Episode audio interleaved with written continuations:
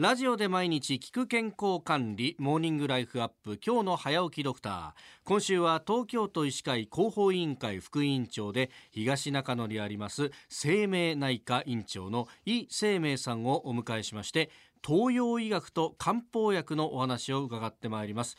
先生おはようございます。おはようございます。よろしくお願いします。よろしくお願いします。先生ご専門は何になるんですか、えー私は大学病院では主に循環器内科学と言いましてね、ほうまあ、心臓病とか高血圧とかね、はい。そちらの方を専門に勉強しました。その循環器内科としての勉強っていうのは、これ西洋医学の方全くの西洋医学学です。はあ。私が大学にえー学んだ時代はですね、はい。漢方というのはほとんど認められてなくて、授業では一回も聞いたことがないんですね。へえ。あそれはどこのどこの大学であもまだあの45年前ですから授業という形ではやってなかったはずです。はあ、えその当時から漢方薬ってものはあった漢んですよ、ね、方薬はもう2200年前から中国で発祥した当時からね、まあ、ずっとあったんですけれどね、まあ、日本の医学界ではい。漢方医学がですねええ。認められるようになったのは昭和に入って戦争前後から何人か先生がいらしてでその先生たちが頑張って盛り上げてってえで一番こう爆発的に普及したのはね、えはい。1976年にですね、ええ今までは漢方薬っていうと薬草をこう入れてうん30分とか1時間とかね、うん。煮出して作って飲んでたわけですね、はい。ものすごく手間暇のかかることでええ。大変だったんですけどね。はい。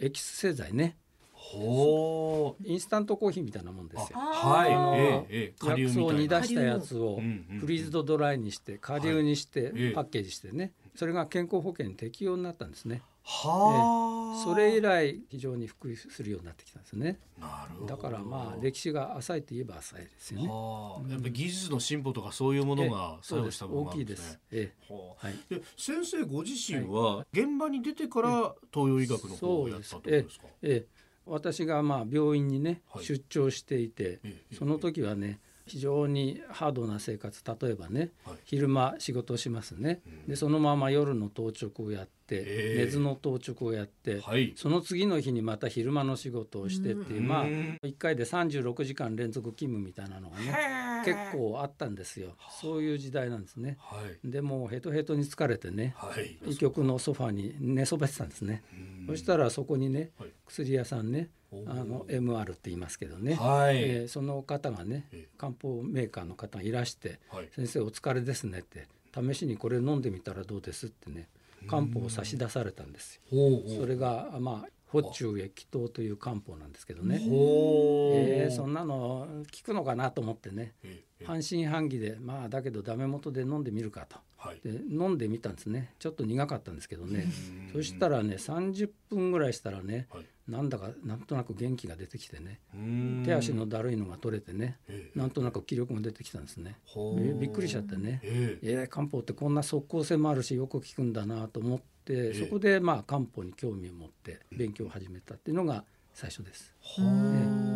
えじゃあそっからは日々のお仕事の合間とかでえちょっとずつちょっとずつ論文読んだりとかそういうことだったんですか？ええ漢方って古典がいっぱいあるんですよね。基本となる古典がね。そうか先ほどご指摘の2200年の歴史が古典として積み重なってるわけですか？古典もあるし、ええ。それから日本の江戸時代からのね、先人の書き残したいろんなものがいっぱいあるんですね。はあ。ものすごい膨大な蓄積として残っているので、はい。まあそういうのをコツコツ読んだりね、え先生の講演を聞きに行ったり、そんなことをして勉強して、まあだからいわば独学なんですけどね。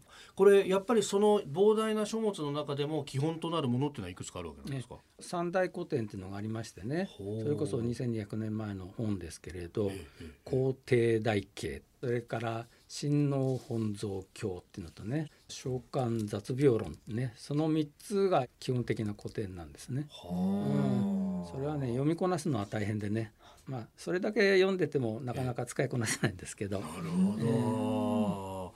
今週1週間この東洋医学と漢方薬のお話を伺ってまいります。え生命内科院長井生命さんでした。先生明日もよろしくお願いします。よろしくお願いします。